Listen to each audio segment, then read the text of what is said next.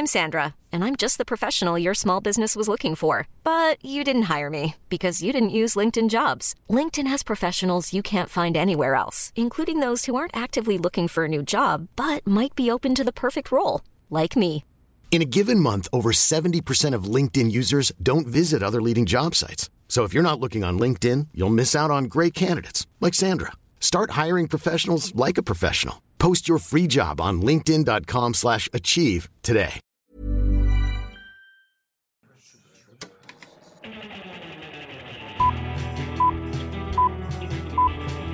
Saca el fanboy que tienes dentro. No tengas miedo de enojarte. Esto es el Club de los Amargados. Damas y caballeros, bienvenidos sean a un episodio más de esto que es el Club de los Amargados. Es el lugar donde semana tras semana hablamos del mundo del cine, noticias, rumores, películas, todo, todo, todo lo que tenga que ver con el mundo que tanto nos encanta y hablándolo como tiene que ser hecho, a gritos, a peleas y con tus amigos. Y hablando de, les presento al faltista, al que iba a conseguir una mejor educación, pero sus maestros no van. Él es Sergio Muñoz. Mira, eso es, eso es hablar sin saber. Ah. Por eso no hubo clases. ¿Qué Bueno, pasó? Ah, perdón, perdón, yo, yo pensé que no había...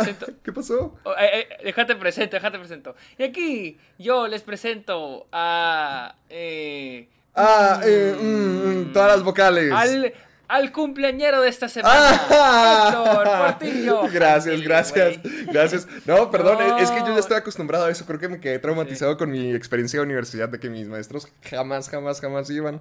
Y quiero No, saber por qué. que lo que pasó es de que... Ay, qué bueno que mis compañeros no saben español. Ah, bueno, excepto Mauricio. ¡Oh, no! Pero él, él Va- no, él no tiene nada de malo. Vas a seguir quemando gente entonces. Ah, es que me tienen un poco cansados los de mi cohort. Porque. ¿Cohort? así se le llama cohort, que son los de tu clase de, de, de grad school. Ah, ok. Ah, y es de que. ah, todo se les complica. Ay, que hay mucha tarea. Ay, hay mucho que leer. Ay, tenemos que hacer esto. Ay, tenemos que hacer lo otro. No mames, güey. Entonces, ya hoy fue la segunda o tercera vez en las que le hablan con un maestro para pedirle que nos extienda un deadline. Ok. Y tenemos que, o sea, güey, literal, yo acabé todo. O sea, literal, no tengo nada que hacer. ¿Qué tuve- era lo que tenían tuve que ir a la hacer? escuela. Ajá. Mira, te voy a decir las, las, las, las tareas que tenemos. Ok. Tenemos, para mi clase de edición, la maestra nos dio dos horas de footage de un documental, pero es raw footage, es puro, puras entrevistas, pura la cámara que se andando nada, así, puro raw footage, Ok. dos horas. Entonces tenemos que hacer un corte de entre cuatro minutos y medio y ocho minutos narrativos, o sea, consecuencias y así. Con todo Eso el material fue- que les dieron. Sí, de, con todo el material, o sea, hacer algo de ocho minutos máximo. Va. Luego, este, eso lo encargaron hace dos jueves, o sea, el jueves antepasado. Luego, para la clase de documental, nos encargaron hacer un box pop. Un box pop en español, en, creo que es de latino, francés, no sé. Box pop es voz, voz de la gente. Es literal ir a la calle a entrevistar, a hacer preguntas a la gente. Eso, esa es otra. Ese nos lo encargaron el miércoles también antepasado. Luego, para nuestra clase de fotografía tenemos un ejercicio donde tenemos que contar una historia, contar una historia a través de fotos. Un la misma historia en una foto, la misma historia en tres fotos y la misma historia en cinco fotos. Eso nos lo encargaron también hace dos martes. Ok. ¿sí? Y para nuestra clase de guion tenemos que hacer sketch, este, tres personajes. O sea, en una página tenemos que escribir tres, este, un personaje. O sea, cada quien tiene que escribir tres, un personaje por página. Tienes que escribir a detalle el personaje. Ok. Eso nos lo encargaron el, el jueves en la noche, porque el jueves en la noche fue cuando la puso el profe y eso era para el domingo. ¿Ok? Estos yo tengo mi lo de fotografía lo tengo desde el domingo antepasado. Lo, el, el corte del, del footage para edición lo tengo desde el jueves en la noche. El box pop fue lo que hicimos hoy. Entonces, el box pop, el de preguntar cosas a la gente, ya lo extendieron al otro miércoles porque estos güeyes le pidieron a la maestra de edición que si podía extender el corte del, docume- del, del documental que tenemos que hacer al otro miércoles, que porque no tienen tiempo. Y yo sé que no mames, o sea, yo, yo duré tres horas, güey, tres horas editando esa madre. Pero no sé qué les pasa, güey. O sea, se complican un chingo la vida, güey. Y digo, bueno, yo tengo una computadora aquí en casa, ellos no. Pero ellos pueden ir a los estudios que tienen en, en la escuela. Y en tres, cuatro, ponle cinco horas y les batallan. Lo tienen listo, pero se complican un chingo la vida. Se quejan de que hay mucha tarea. Güey, a la hora que trabajemos, y no solo en la industria del cine, creo que en cualquier trabajo, no puedes estar todo el tiempo pidiéndole a tu jefe que te mueva los deadlines de que, ay, me da chance mejor la otra semana, ay, me da chance para moverlo, o sea, y así es este pedo, güey, es en chinga, en chinga, se la viven quejándose, se la viven quejándose que, ay, está muy difícil, hay mucha tarea, hay mucho de esto, y lo que le platicaba a Luisa, o sea, lo que le platicaba a Luisa, ella me decía, es que ten, ten en cuenta que pues de que tocas de salir de la universidad, o sea, te acabas de graduar. Y eh, muchos de ellos probablemente se graduaron hace unos 6, 7 años, hace rato que no van a la escuela. Entonces no están mm. acostumbrados a al eso. ritmo. Pero, ajá, el ritmo. Ahorita, por ejemplo, ya hice el Box Pop, lo grabé, ahora lo tengo que editar. Y esto hasta el otro miércoles. Iba a ser para este miércoles, pero ahora va a ser hasta el otro miércoles. Literal, no tengo nada que hacer, güey. Y me caga porque yo sí quiero tener clases, güey. O sea, yo sí quiero ir a mi clase de fotografía, güey. Yo sí quiero ir a mi clase de cinematografía. No quiero que me la quiten porque estos cabrones no acaban sus pinches tareas a tiempo, güey. Necesitan más tiempo. Estoy de que no mamen, güey. O sea, hay unos que literal van y ahí se están un rato pajareando, güey. Pendejeando, güey. O como decimos, cachando verga, güey. Que porque no saben cómo empezar que porque no saben, no están inspirados, que porque no saben cómo hacer la secuencia, no, no, o sea, simplemente no saben por dónde empezar. Que a veces es lo más difícil, pero güey, no puedes estar todo el tiempo así valiendo verga sin hacer nada, güey. Tienes que avanzarle a las cosas. Y por eso me caga, porque pues siento que nos retrasamos. Ahorita siento que, pues, sí, ahorita no, no, o sea, ya no tuve clase, güey. Que podrían estar avanzando, que podrían estar haciendo más. Que podrían estar avanzando. Ah, y, agrégale, güey, que yo tengo jale. Ellos no jalan, güey. Yo sí jalo, güey. Tengo que hacer unos videos para el jale, unos diseños. O sea, todos son así en, en, tu clase, todos son así. No trabajan. La mayoría la mayoría, o sea, es que no trabajan porque pues no, no han, o no han aplicado, o no sé, pero la mayoría son así de que no, no tienen sus cosas en orden, güey, o, o no, no sé, güey, no sé por qué. Y, y obviamente, güey, o sea, es, y, y, esto es en general, en cualquier escuela, prepa, secundaria, primaria, obviamente que si dejas las cosas para el final, se te van a amontonar otras cosas. Entonces, cuando se te acerque el deadline de las cosas que dejaste atrás, no le vas a poder dar prioridad a lo que te acaban de encargar porque tienes que darle prioridad a lo que tienes que entregar al día siguiente. O sea, si a mí me encargan algo para, la, para en dos semanas, pues trato de hacerlo ya. Porque si, lo, si yo me espero hasta en dos semanas, me van a encargar más tareas, se me va a amontonar y obviamente esa tarea se va a seguir retrasando. Entonces, no sé, güey, no sé, tal vez a ellos les funciona, pero lo que me caga es de que ya no tuvimos la clase de hoy. La maestra dijo, no, pues tómensela porque te digo, todos los maestros están como conectados. Estoy que seguro que hablan entre ellos, porque la semana pasada tuvimos que hablar con el maestro documental para darle una actualización de cómo vamos con nuestro documental.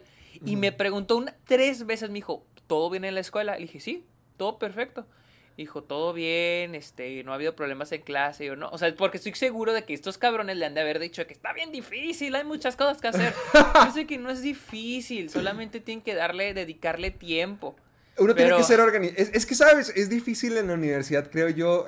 sobre todo con algo como que tan creativo que no, no sé si sea tan metódico o que tanto les toque improvisar o tener que ponerse inspirativos, pero me imagino que debe ser un poquito difícil organizarse todo. O sea, como que darle sentido para que todo funcione. A lo mejor como también como Luisa dice que no están acostumbrados y también poner todo en orden, como que uno no se termina de acostumbrar.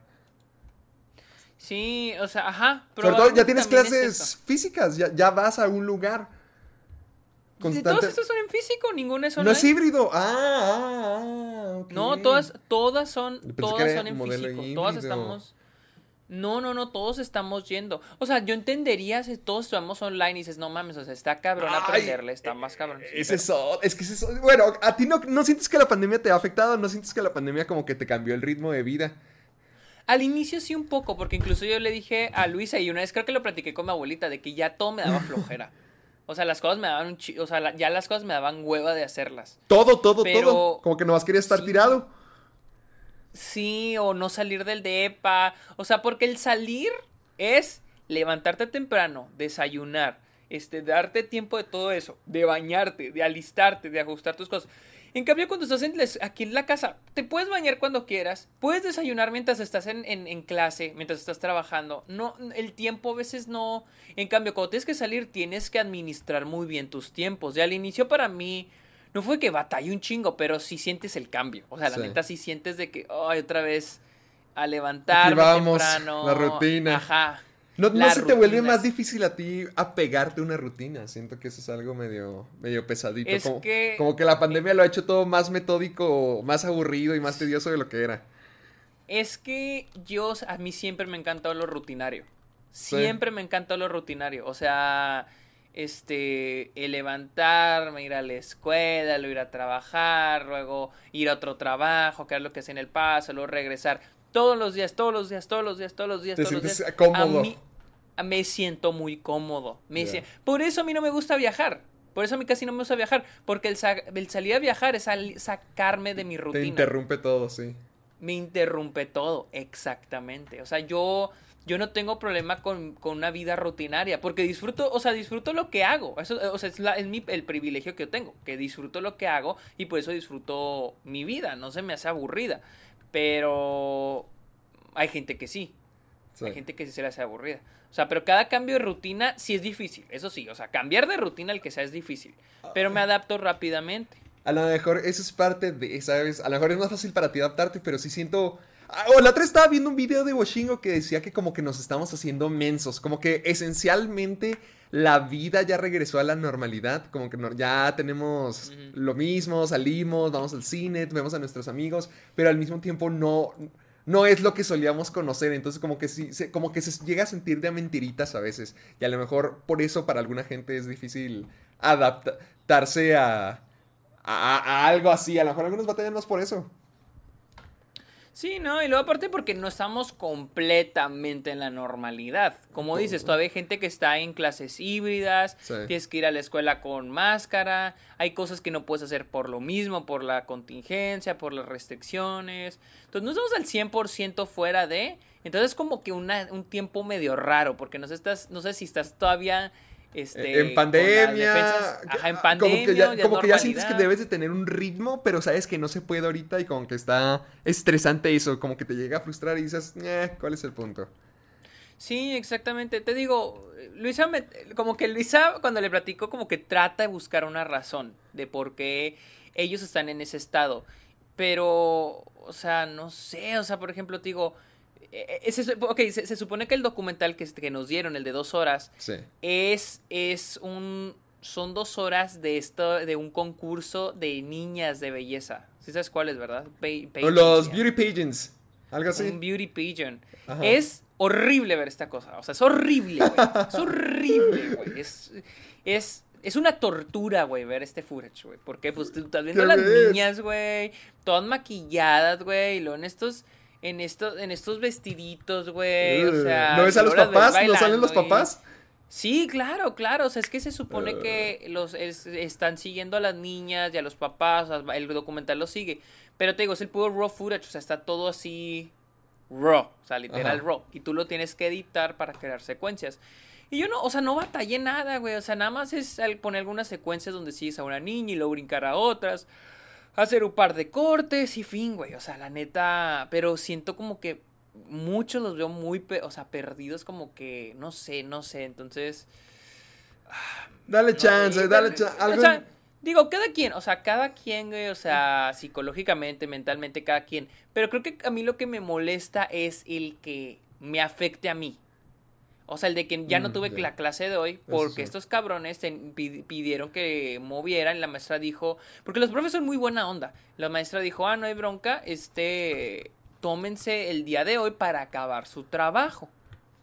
Entonces, yo acabé mi trabajo, güey, porque lo tengo listo para el deadline que nos dieron, que fue lo correcto. Ahora tengo que, ahora ya no, o sea, ahora ya no tuve clase y ahora una, uno de los proyectos ya va a ser para el otro, de la otra semana y siento que eso hace que se retrasen más las cosas. Entonces no me gusta, güey, no me gusta ese pedo. ¿Cómo cuántos años tienen tus compañeros? Yo soy de los más chicos, güey, yo soy, yo tengo 23. Y mm. luego el más chico tiene también 23, es de febrero, yo soy de enero. Y luego el que sigue, no sé si tiene 24 o 25, acaba de cumplir años la semana pasada. El más grande es el de India, él tiene 30. Ok. Eh, las chavas están entre los 27, 28 años. 26, 27, 28 años, las chavas. Y pues más o menos. Pero los más chicos, este, pues somos nosotros, tenemos 23. ¿Sabes? Es que creo que cuando eres más pequeño, como cuando entras por primera vez a la universidad de que tienes 17, 18, como que aún tienes la perspectiva de prepa, de que, ah, pues todavía tengo todo por delante, aún falta un tiempo, voy a llevármela tranquilo. Eso es. Y, eso y es muchas clases es como que, ah, pues si no la tengo X, perfecto, hora libre o vamos a descansar, pero cuando ya estás más grande, ya dices como que, no, madre, ¿sabes qué? Tengo que aprovechar este tiempo, tengo que hacer algo No, con sí, este tiempo. Y de hecho, justo eso fue lo que dijo uno de mis compañeros cuando estábamos hablando de eso. Sí. Este. Y uno de ellos dijo que un- habló con una de las compañeras y que le dijo de que no, la verdad, yo no le voy a poner tanto empeño al documental, yo le voy a poner empe- empeño a mi tesis. Ok. Entonces, como que decimos, es que sentimos que los más grandes este, tienen más altos los stakes. Porque tiene el, el tiempo por delante. Como dices, o sea, ya es como que no mames, o sea, ya estoy, ya tengo casi 30 y necesito que me vaya bien. Ajá. En cambio, uno más chico como yo, digo, ah, bueno, no hay pedo si la cago. Bueno, Ah. prefiero no cagarla, Pero pero, todavía hay chance. Tampoco, sí, ajá, no, no es tan grande el pedo si la caga uno más grande. Ay, Dios mío, qué estresante es la vida de adulto, qué estresante es la vida de escuela. Sí, la neta sí. Pero, Va- pues vamos, es la vida.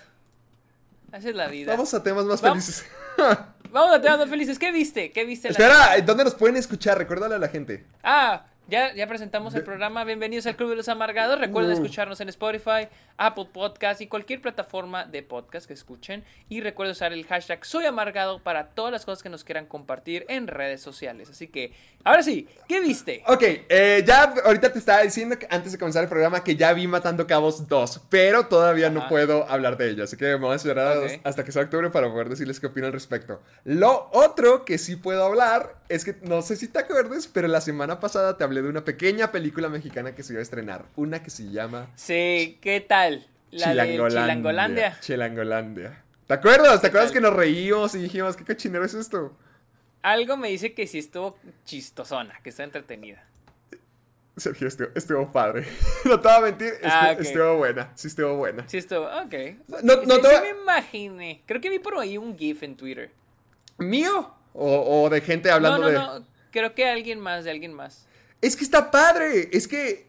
Ok, yo sé que suena muy ridículo, sobre todo con la sinopsis que te había dicho la semana pasada. Había dicho de cómo la historia es acerca de...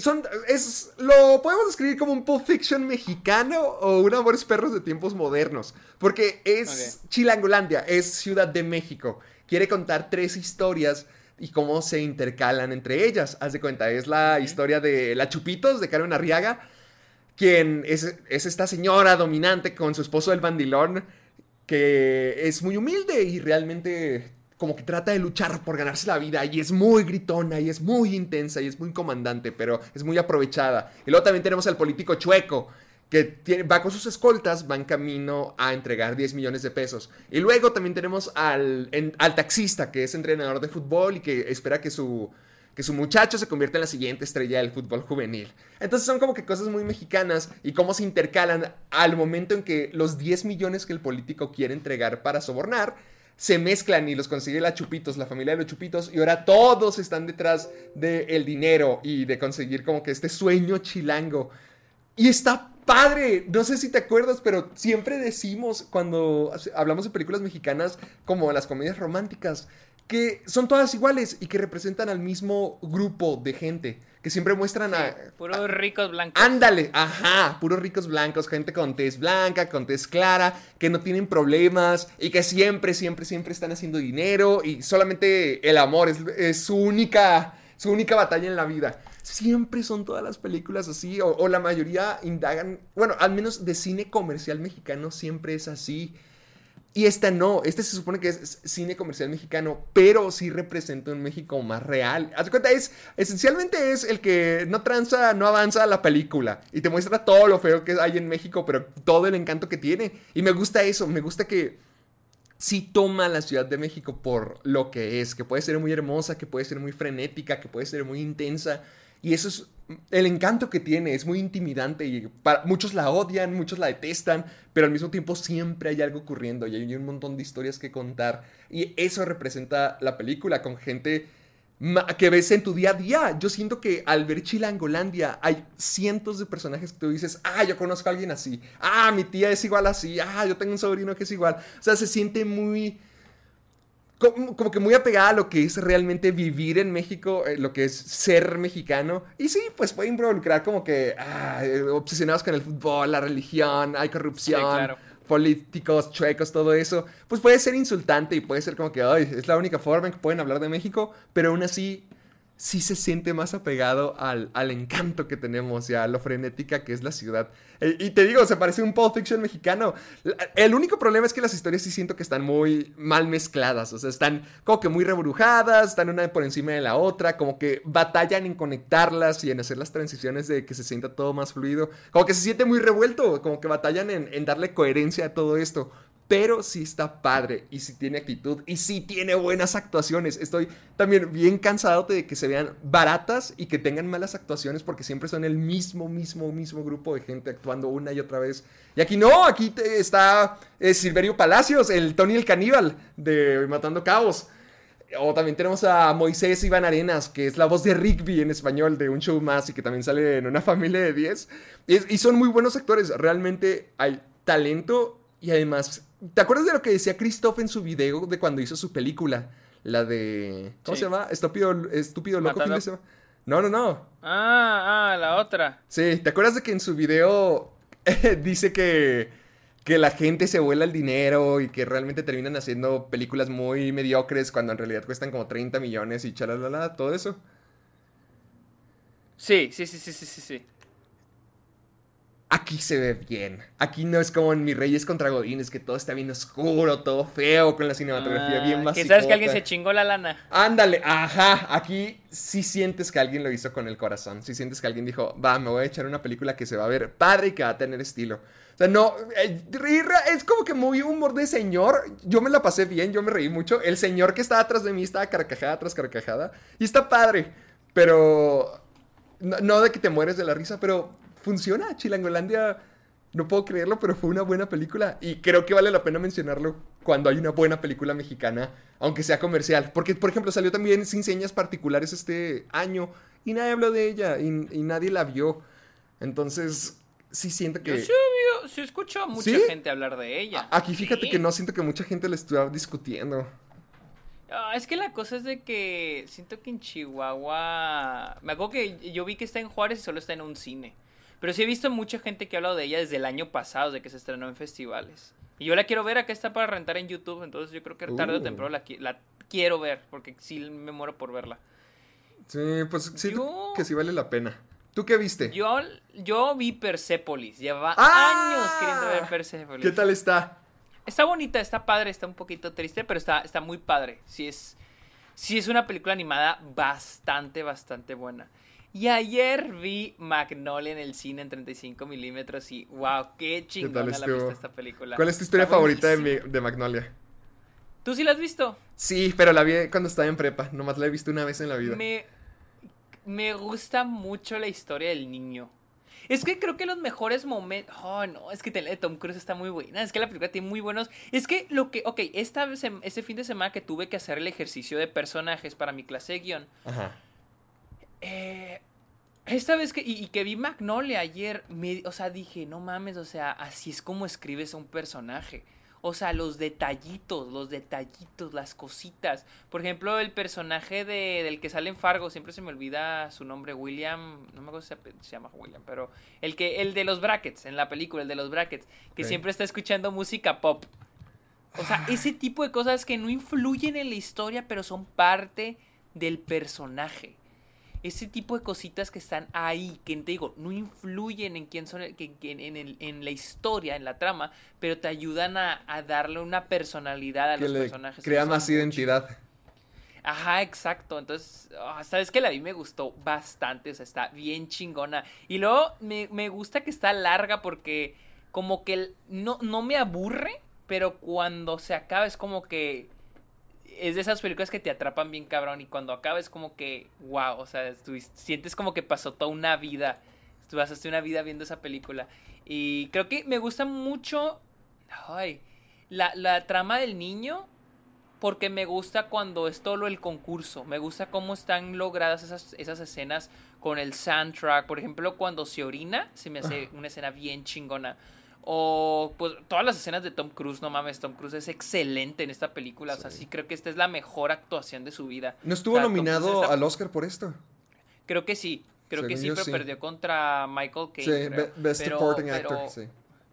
Sí, pero no mames, Tom Cruise en esta película es excelente. La neta, si no han visto Magnolia, véanla. Está bien chingona. Y para mi suerte pasó en el tráiler de Licorice Pizza. Ah, yo pensé que lo estabas viendo cuando vi tu historia por Instagram. No, no lo pasaron. Haz de cuenta que pasaron el tráiler de, House of Gucci. Trailer horrible, se, se me hace horrible esa película. Y luego Spencer, me da mucha risa porque Spencer está padre el tráiler hasta que Kristen Stewart habla en, en, este, en inglés británico. ¿Por qué? ¿No, no le crece el acento? Está muy forzado, o sea, y me da mucha risa porque la gente en el cine se rió. Cuando, llegó ese oh, punto la gente se estaba riendo.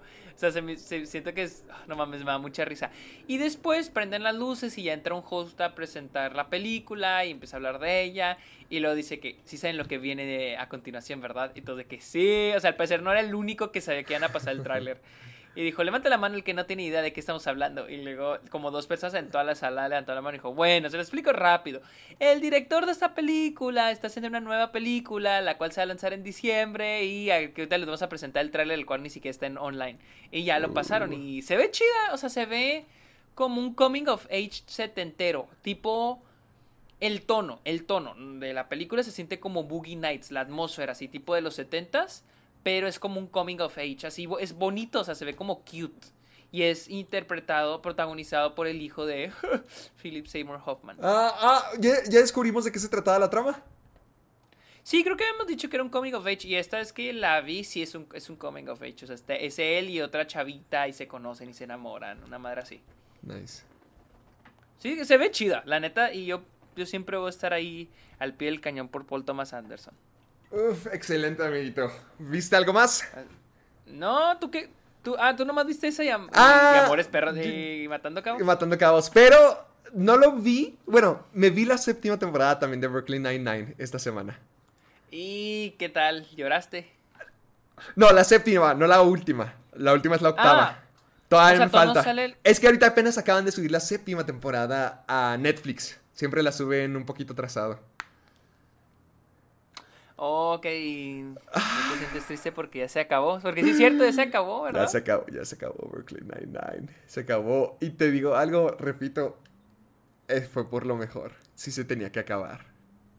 O sea, ya sentías como que ya se venía abajo. Sí, ya la séptima temporada la sentí muy así. Yo todavía siento que tiene la fortuna de no caer en lo que cayó eh, The Office o How Be Your Mother. Bueno, todavía no veo la última temporada o, todas las comedias así, lo que siempre decimos de los sitcoms que siempre caen, pero sí le está pasando, sí está que los personajes ya son muy simples, ya están como que muy reducidos. Al igual de lo que, lo que ocurrió con todos en The Office, ya se redujeron a una característica y sí está un poquito cansado. Aún mantienen el encanto y aún tienen muy buenos chistes y los amo a todos con todo mi corazón, pero sí tenían que acabar. Todavía no veo la última temporada, la voy a ver, la voy a buscar, tengo muchas ganas de verlas. Pero ah, ya, ya, tenía que ser el final de Brooklyn Nine-Nine, al menos por cómo estuvo la séptima temporada. Tengo una preguntita. Por ahí escuché que hay un episodio donde hacen referencia al caso de George Floyd. Ah, creo que no lo he visto todavía. Creo que lo... Ah, ok. Porque sí, ha de ser de la octava temporada. ¿Por qué? No, quería preguntar que qué opinaba sobre eso. No, todavía no lo veo, amiguito. Si quisiera. ¡Uh! Si quisiera opinar de eso. Pero no lo has visto. Es, ¿es, en, la siguiente temporada? debe ser en la siguiente temporada. Es que ya Brooklyn Nine-Nine hay ocasiones donde se han tratado temas más profundos. Yo en un comienzo sentía como que era.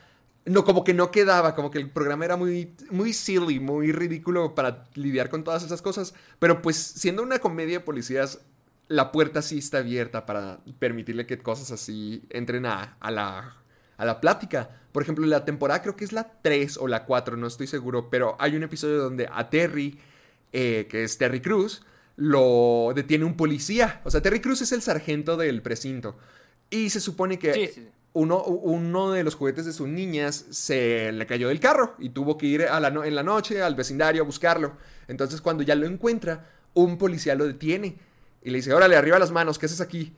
Y Terry Cruz le dice, no, no, no, oye, eh, te equivocaste, pero se pone agresivo el policía, como que, no, no, no, levanta las manos, alguien como tú no debería estar aquí. Y hasta le dice que es policía y toda la cosa, y no le cree, no le cree, no le cree. Y utilizan todo ese episodio para hablar acerca del, del ¿cómo se llama? Profile. ¿Qué, cómo, cómo, se decía cuando police profile? Creo que es el término que te... Cuando cuando un sector de la humanidad son los que son principalmente los afectados, como que siempre están checando a esta, a esta gente. En, el, en este caso, la gente... Que nunca lo había escuchado, pero sí, llamemos de police profile. Algo así, es profile. ¿Por qué no? es algo así, profile algo, pero es cuando te ponen atención por, por una característica, como tu sexo, tu color, algo, algo, algo medio bueno, discriminatorio. Entonces, eh, cuando vi ese episodio por primera vez, sí pensé, ay, no sé si no sé si este sea la plataforma adecuada para llevar tópicos así, pero Brooklyn Nine-Nine ha estado hable y hable y hable más al respecto de, de temas por el estilo. Eh, eh, por ejemplo, esto con, con el abuso de poder de los policías a veces, o, o lo que te digo, el profiling. Incluso sí han manejado mucho para la comunidad LGBT. Brooklyn Nine-Nine ha sido uno de los principales, eh, bueno, inspiradores o creadores que, realmente apoyan el movimiento. Por ejemplo, con el Capitán Holt siendo negro y gay y estando en una posición de poder. O Rosa y el bueno, Rosa siendo bisexual también. Como que también se volvió parte de la comunidad, de un símbolo también. Entonces sí, así, sí, ha, utilizado, sí ha sido utilizado para hablar de temas un poquito más, más densos, más allá de, ah, mira, somos policías tontos, ja, ja, ja, ja, ja. Entonces, también dijeron que iban a hablar del el coronavirus en esta última temporada. Quién sabe si lo hicieron, todavía no he visto nada.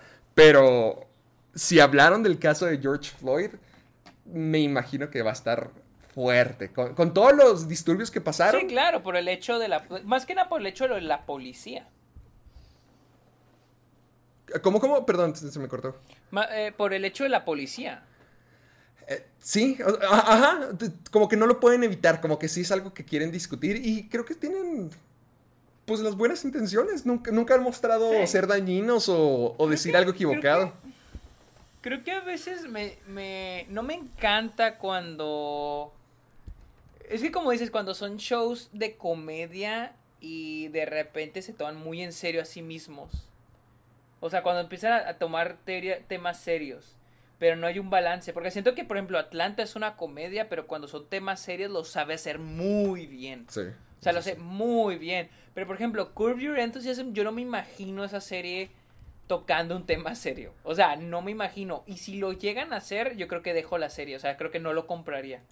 Así para nada compraría a Curve Your Enthusiasm haciendo un, tocando un tema serio. Por, por mucho que ame la serie, no la veo haciendo eso. Y si lo hace, no me la, creo que no la compraría. Tendrían que hacer un, algo milagroso para, para lograrlo.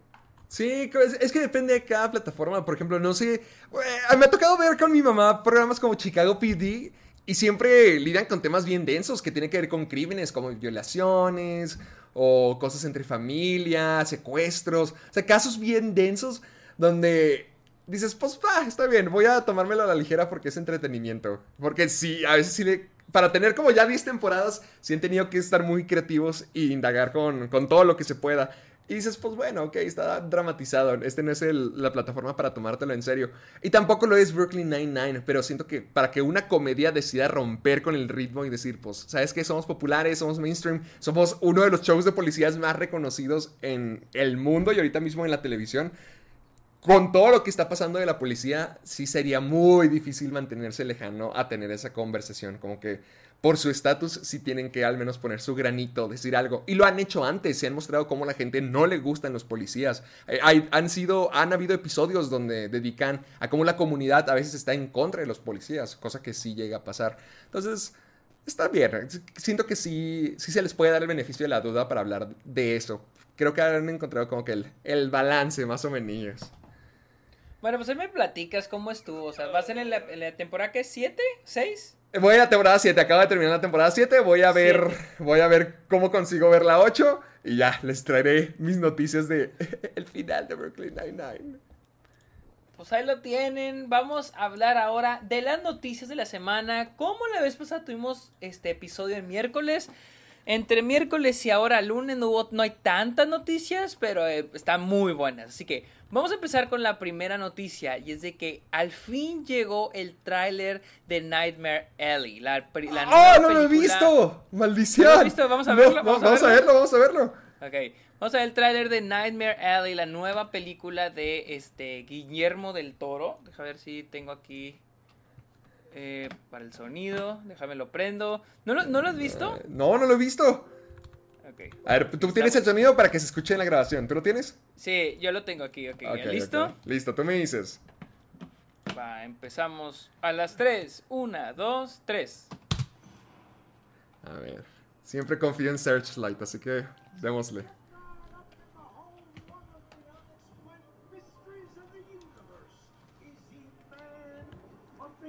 Bradley Cooper, que también va a aparecer en la de Paul Thomas Anderson. Ah, en Licor Pizza, ¿verdad? Licorice Pizza. Sí. En Licorice Pizza.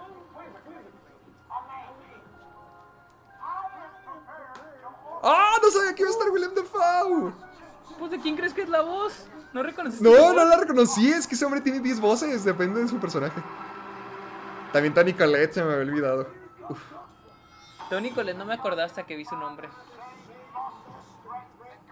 visualmente se ve muy bien. Se ve muy bien la película.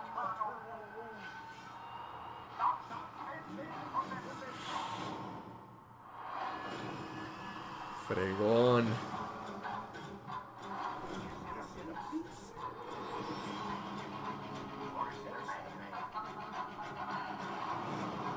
Se es como de carnaval, ¿no? Como algo así. Sí, algo así como Dumbo, pero bueno. Pero bien hecho. Sí, como una, como una feria andante. Sí.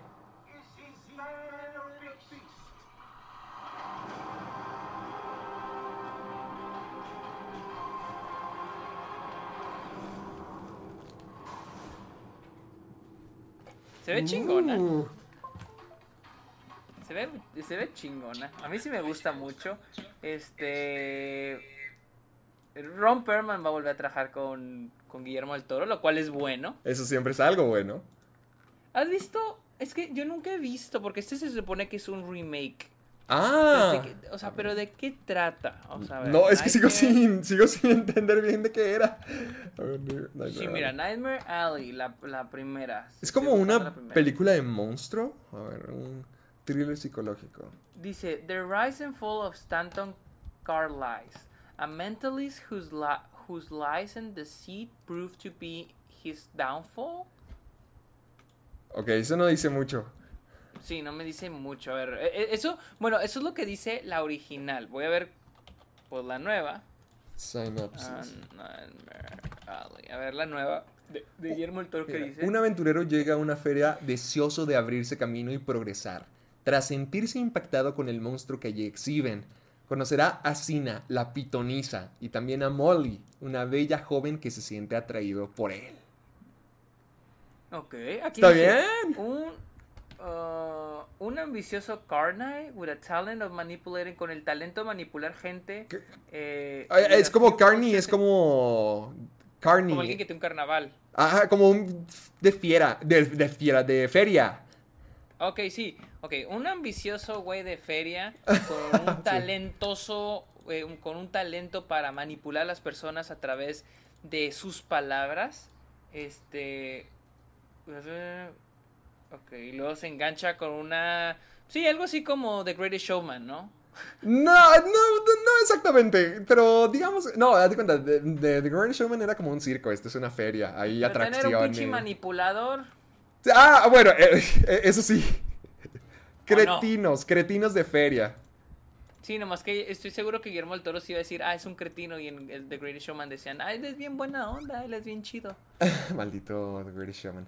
Ah, pues se ve padre, se ve bueno. Se ve padre y visualmente se ve muy chingón, así que. ¿Tú viste? ¿Tú viste Crimson Peak? No, no la vi. No, no, no. He oído que está malona. Sí, a mí no me encantó. Y fue la película antes de La Forma del Agua. Sé que ahorita Guillermo del Toro sigue siendo la cosa más caliente del mundo y cada vez que es su nombre en todos lados es como que, oh, por Dios. Pero quiero, quiero que sea más como La Forma del Agua que, ¿Qué, como ¿qué opinas de La Forma del Agua? ¿Qué opinas de Shape of Water? Me sigue gustando, la quería ver hace poquito. Como me, Lalo me contó, mi amigo Lalo me contó la historia de cómo Guillermo del Toro le dijo a Sally Hawkins que la iba a contratar y... Ah, que estaba borracho. Sí, que le dijo, tú, tú, tú vas a estar en, en, una película y te vas a enamorar de un pez. Eh, me encanta, me encanta. Eh, a mí me gusta. A mí se me hace bien, pero no me encanta. Y la segunda vez que la vi, me encantó menos. O sea, no sé, no. Tú cada vez que ves algo por segunda vez te encanta menos. Güey, justo eso me dijeron hace poquito los de mi clase. sí, como que le tienes como, no sé, más expectativas. O si como que quieres descubrir algo diferente. O tienes el tiempo para darte otra perspectiva. No, más bien, sí, más, bien es el hecho de que ya empiezo a encontrar fallas. Y encuentro, y esto, y esto, y esto, y esto. Porque cuando ves una película por primera vez, como que no estás viendo tan profundo como la segunda vez. Porque la segunda vez que es una película ya ignoras lo que ya sabes, tratas de ver más allá. Entonces ahí es cuando descubres, descubres cuando una película es en verdad buena. Y con la forma de la... Mira, desde la primera vez que vi la forma del agua se me hizo que estaba bien. No me encantó, pero estuvo bien. Y la segunda, más bien fue porque estaba, se me hizo ya más aburrida. O sea, siento que es una película que volvería a ver. Mm, no sé, es, que es lo que creo que hablamos una vez aquí en el programa que te decían, que cuál es... Bueno, ver una película, hacer una crítica o dar tu opinión puede venir en distintas formas. Puede ser como lo que tú haces, de que a lo mejor ya la ves cinco o seis veces y haces un análisis completo o lo estás viendo desde un punto de vista de análisis. Pero también verlo así por primera vez, el factor sorpresa, no saber nada qué es lo que va a pasar. También es, siento yo que algo muy importante, es que como que marca lo que la película tiene que hacerte sentir. A lo mejor no de un, de un ámbito más técnico, sino ya más de emoción y el valor artístico.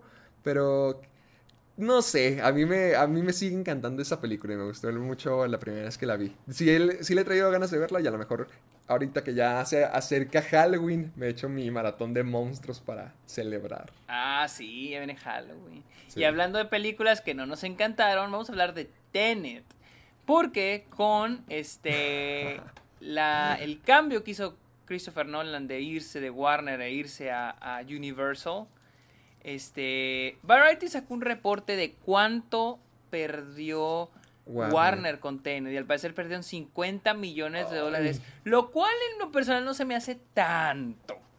Para las condiciones en las que se estrenó, las condiciones en las que se estrenó, más aparte eh, lo que costó la película, siento que 50 no es tanto. ¿Cuánto costó hacer la película? A ver, vamos a ver, me gusta buscar estos datos. A ver, Tenet Budget. 50 Porque dos, a mí me sale 200 millones, costó 200, güey. O sea, eso triplícalo. 600, debió haber hecho 600. A ver, ¿cuánto, ¿cómo le fue en box office? 300 millones costó, madre santa. 300 millones, a mí me sale 200. Ah, perdóname, sí, sí, sí, te escuché 300. ok. Ah, no, 200. Mira, oh, y a, a nivel mundial hizo 363 millones de dólares en taquilla. ¿Cuánto, cuánto? 363 millones de dólares en taquilla. O sea, sí, sí, le perdió como 50 más, alrededor de unos 50 millones. No, pues con razón Christopher Nolan se quiso ir. O sea, honestamente siento que igual no les fue tan mal. Yo siento que no les fue tan feo. Como, por ejemplo, a ver, la que me da mucha curiosidad a este punto es de Suicide Squad. Esa película sí. Oh. ¿Cuánto hizo? Squad ha hecho 165 millones. Ha hecho la mitad que Tenet. Ay, madre santa. Ahí le van a perder más dinero. No, pues bendito sea Shang-Chi el cancelado que vino a salvar el día. ya sé.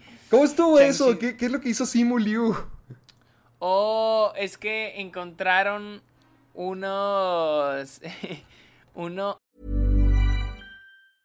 Hiring for your small business? If you're not looking for professionals on LinkedIn, you're looking in the wrong place. That's like looking for your car keys in a fish tank. LinkedIn helps you hire professionals you can't find anywhere else, even those who aren't actively searching for a new job but might be open to the perfect role. In a given month, over 70% of LinkedIn users don't even visit other leading job sites. So start looking in the right place. With LinkedIn, you can hire professionals like a professional. Post your free job on linkedin.com slash achieve today. Unas, una, unos posts que hizo en Reddit creo medio racistas a las personas negras. Oh, oh no, ¿qué dijo? No sé, no lo llegué a ver, solo vi a grandes rasgos eso, pero sí, al parecer sí dijo algunas cosas medio racistas. Pero la neta, creo que no. No fue algo que sonó tanto. Creo que no sonó tanto porque ni siquiera encontré. Creo que sí los encontré, pero ni siquiera lo leí. Como que me dio hueva el tema. Oh, no, Simuliu. Ahorita todo el mundo lo está amando. Maldición. Qué rápido fue. Qué rápido se cayó, ¿verdad? Qué rápido. Ay, bueno, pues no, mejor. a ver, dime algo positivo, dime algo bonito. Ah, pues mira, te diré que se está desarrollando la sexta entrega de The Purge. ¡No! Yo tengo una pregunta. Ya habían dicho que iba a ser la última. Eso, eso te iba a preguntar, ¿que no esta era la última? Sí, habían dicho que ya iba a ser la última. De hecho, por cómo acaba, o sea, sí está abierto para otra más. pero es un final muy bueno yo creo que es un final bueno ya para la franquicia, que todo el mundo ya se quiebra y la, todo Estados Unidos, el sistema y que ya Estados Unidos se destruye, se destruye y todo el mundo muy chido la idea. Está, padre, y, o, sea, sí está padre. Supongo que regresar a eso a bueno, ya ya todo el mundo es la purga 24/7, ya ya no solamente son 12 horas, pero no sé, siento que ya, ya habían dicho que iba a ser la, que este iba a ser la última, no sé cuál es el punto de volver a a otra más. Pues hay otra más, ya que Frank Grillo en una entrevista para The Playlist admitió de que está muy feliz de regresar a la Purga 6, perdón. Así que Mark, este Mark, no, Frank Grillo va también a volver para la mm. Purga. Pues, eh. es que, mira, la última purga sí estuvo buena. La última purga sí me gustó. Sí, sí, a mí, a mí también me gustó. A mí también me gustó. Estuvo entretenida. hasta eso que la última purga a lo mejor ya ha sido la mejor de, de todas. Pero, ay, no sé, una sexta película de La Purga. Creo que alguien me había dicho que la regla era después de las 5 ya tus películas empiezan a pestar. Y eso le pasó a Viernes 13, a Pesadilla en Calle del Infierno, a Michael Myers. Aquí va a volver a pasar también. Como que ya estuvo bueno de la purga. Ya, ya, es algo que ya pueden dejar en paz. Hasta el programa no le fue tan bien. ¿Te acuerdas de que ya lo cancelaron? Eh, ah, sí, ese güey lo cancelaron. Mm, así sí, es cierto, no me acordaba de eso. Sí. Ah. Sí, o sea, a ver qué se, a ver con qué, pues a ver qué, vamos a ir a verla de cualquier forma tú y yo. Sí, e, eso es un hecho. eso es un super hecho. O sea, ahí vamos a estar al pie del cañón viendo este viendo la purga 6, 7, 8, 9 mil.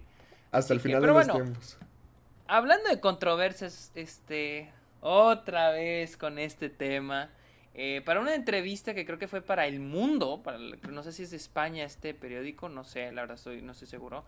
Denis Villeneuve habló sobre las películas de ah. Marvel, o al menos le preguntaron. ¿Por qué le preguntan a todos los directores así como de arte? ¿Qué opinas? Pues porque obviamente cuando generas... Eh, ¿Por qué qué? ¿Por qué le preguntan a todos los directores de cine de arte por qué, qué opinan de las películas de Marvel? ¿Por qué crees? Porque saben que van a decir algo controversial, lo cual va a generar muchos clics en las noticias y en eso y salen ganando los outlets de noticias, claramente. ¿Y qué dijo? dijo, there are too many Marvel movies. Hay muchas películas de Marvel que no son nada más que cortar y pegar. cortar y pegar, data. ok. O sea, yo sí pienso lo mismo. O sea, sí pienso que todas las películas de Marvel son muy similares, son muy homogéneas. O sea, no, hay un... Eh, no siento que haya un estilo diferente en cada una de ellas. O sea, todas no, no tienen... Todas se me hacen lo mismo. Este, creo que, creo que una vez lo dije con lo de Black Widow. O sea, que todas tienen que ser películas de acción. O sea, cuando Black Widow tiene un gran potencial para hacer puro drama. Pero de alguna manera a huevo que era acción. Y a huevo que era un clímax así, bien cabrón, explosiones, secuencias de acción bien camamonas, bien forzadas en el guion. Y sí, o sea, también, este, visualmente también son muy flat. Todas, desde Endgame hasta No Way Home. Que ojo, no las hacen malas, pero simplemente son muy homogéneas. Y alguien vi que alguien dijo de que que incluso los fans de Marvel cuando, y esto creo que es con fans de todos lados, o sea, de Harry Potter, de Star Wars, pero cuando, cuando hacen una crítica a Marvel, ¿qué es lo que dicen? Eso no es Marvel. Eso no es Marvel. Eh, así no es Marvel. Eso no es Star Wars. Eso no es Harry Potter. O sea, que estás esperando lo mismo. Que no está mal. Pero aceptémoslo. O sea, tiende a ser lo mismo. Ah, yo creo que por eso películas como El Escuadrón Suicida llegan a resaltar más o, llegan a hacer tanto la diferencia, porque si es como que, ah, ok, una película de superhéroes que intenta un nuevo género, o al menos presenta la idea de una manera más, de una visión totalmente distinta, y por ejemplo con las de Marvel, ya es, muy cansado que todo el mundo quiere estar desprestigiando las películas de Marvel todo el tiempo. Y, pero eso pues no es culpa ni, ni, de los fans, ni de tampoco de los directores, sino de la media que les encanta tener que tener algo de qué decir, algo controversial o algo polémico de cómo O sea, pero no creo que las estén desprestigiando porque es la verdad. No, pero yo sé, o sea, pero no, no tiene que ser así el tema de siempre, no es como que, ah, sí, las películas, como que ya le están explotando mucho decir una y otra y otra y otra y otra vez. De que, ah, las películas de Marvel es una montaña rusa, ah, las películas de Marvel esto, ah, las películas de Marvel lo otro. Como que, pues sí, ya entendemos. Y, y sí tienen razón, o sea, yo estoy totalmente de acuerdo. Por ejemplo, Shang-Chi sí me gusta, pero lo mismo, siento que es la misma historia de origen que Marvel ha hecho una y otra vez y que la mayoría del tiempo así terminan siendo sus películas, como que muy limitadas y como que tienen ya los parámetros definidos de lo que pueden hacer para poder seguir conectándolo y poder hacerlo franquicia y poder sacar tres, cuatro películas al año. Sí, pero, ay, ojalá ya como que se tomará de que, ok, Marvel hace, hace esto, Marvel se encarga de entretener, a lo mejor no es cine de arte, pero pues te digo, los medios o sea, creo siguen que, pregunta y pregunta y pregunta. O sea, creo que cuando hacen esa pregunta no lo hacen para generar una discusión y un diálogo para ver... No, lo hacen nada más porque tienes emperrados a los fans de Marvel, tienes este, gente peleándose en redes sociales. Sí, no, por eso, por eso que causan polémica y causan conversación. Sí, Sí, eso es lo que me caga. Eso sí es lo que digo, ay, güey. Ya, ya. O sea, y te digo, en un mes se va a estar Eternals y le van a preguntar a Chloe Shaw. Le van a preguntar. ahí, ya la veo venir, ya la veo venir. Y hablando de Chloe Shaw, Denis Villeneuve dijo que él, ah. él sentía que era muy buena decisión que, que eh, Marvel contratara a Chloe Shaw para Eternals. Porque dice que ella es un opuesto radical a Marvel. O sea, que ella puede traer el cambio a Marvel, el cambio que Marvel necesita. Sí, como que también le da prestigio decir de que, al menos te acuerdas de que ya, ya ahora sí muestran su nombre en los trailers de que la ganadora del Oscar, Chloe Zhao. Ya es como que le puede dar una imagen distinta. Sí, pero igual no. Es que siento que. Es que siento que con Marvel al final. Y, y creo que era lo que Denis Villeneuve criticaba. No criticaba tanto a los directores, pero criticaba la manera en que Marvel como compañía este controlaba las películas. Sí. O sea, no le daba una libertad a los directores y honestamente no sé que no siento que hacer una excepción con Chloe Shao. Ya veremos, ya veremos con Eternals, pero no siento Hay que ver, hay que mantenernos positivos. Yo ya vi los trailers de Eternals y ya no estoy tan emocionado como antes, pero ¿Con, ¿Los trailers de qué? De Eternals. Ah, ¿Por, qué no estás emocionado? O sea, yo no estoy emocionado, pero está, o sea, ¿por qué te, se te bajaron las expectativas? No sé, vi el trailer la otra vez en el cine y fue como que, ah, está bien. como que sí estoy un poquito ya saturado de Marvel. Del, del mismo modelo de siempre, que pega la película, están todos hablando de ella una semana y pum, ya desaparece. Es como que, bueno, la que sigue, la que sigue, la que sigue. Como que ya estoy un poquito cansado. O sea, y no es solo Marvel, siento que todos los la mayoría o si no todos los blockbusters son así. Por ejemplo, Suicide Squad ya nadie habló más. ya, ya, ya desapareció el colectivo de la gente. Igual Loki ve, Loki fue una de las series más populares de este año. Sí, Loki ya también. Ya, sí, o sea, sí me tiene muy defraudado eso, como que ya todo sea tan rápido y dure cinco segundos, como que ya no te deja encariñarte, sino es rápido, lo que sigue, lo que sigue, lo que sigue. Por eso pensar en Eternals, como que, ay, ya. Ahorita ya todo el mundo está hablando de Venom y ya como que la nube de Shang-Chi ya está bajando. ¿Viste los pósters de Venom de hoy? Eh, sí, están también, ¿no? Están ok. A mí se me hicieron feísimos. A ver, déjame, aquí los tenía ahorita. Velos, se me hacen bien feos, güey. Mm, eh, tan X. No, no se me hacen así de que horribles. Me, me gusta el sí. póster de todas las caras, donde están todos los personajes. Eso sí me gustó. Ah, hijo. A ver, ¿estamos viendo el mismo? No, eh, o sea, los de ahorita sí están gachillos, pero el que, el que tiene a todos, el primero. Ah, ok. O sea. oh, la, la neta, cada vez se me antoja menos Venom. Al fin, ¿qué te dije? O sea, y luego que me di cuenta que ese fin de semana se va a estrenar Titán, acá, la que ganó la Palma de Oro. Ajá. Y se va a estrenar Many Saints of Newark. Entonces de que, ay, no creo que vaya a ver Venom ese fin de semana. O nunca. No, hay que verla. Yo, yo sí estoy emocionado para ver si es mejor. Yo quiero ver a Carnage. Desde el 2009 yo estaba esperando que Carnage saliera en una película, así que nada me va a detener a que la vea. Y menos si es Woody Harrelson.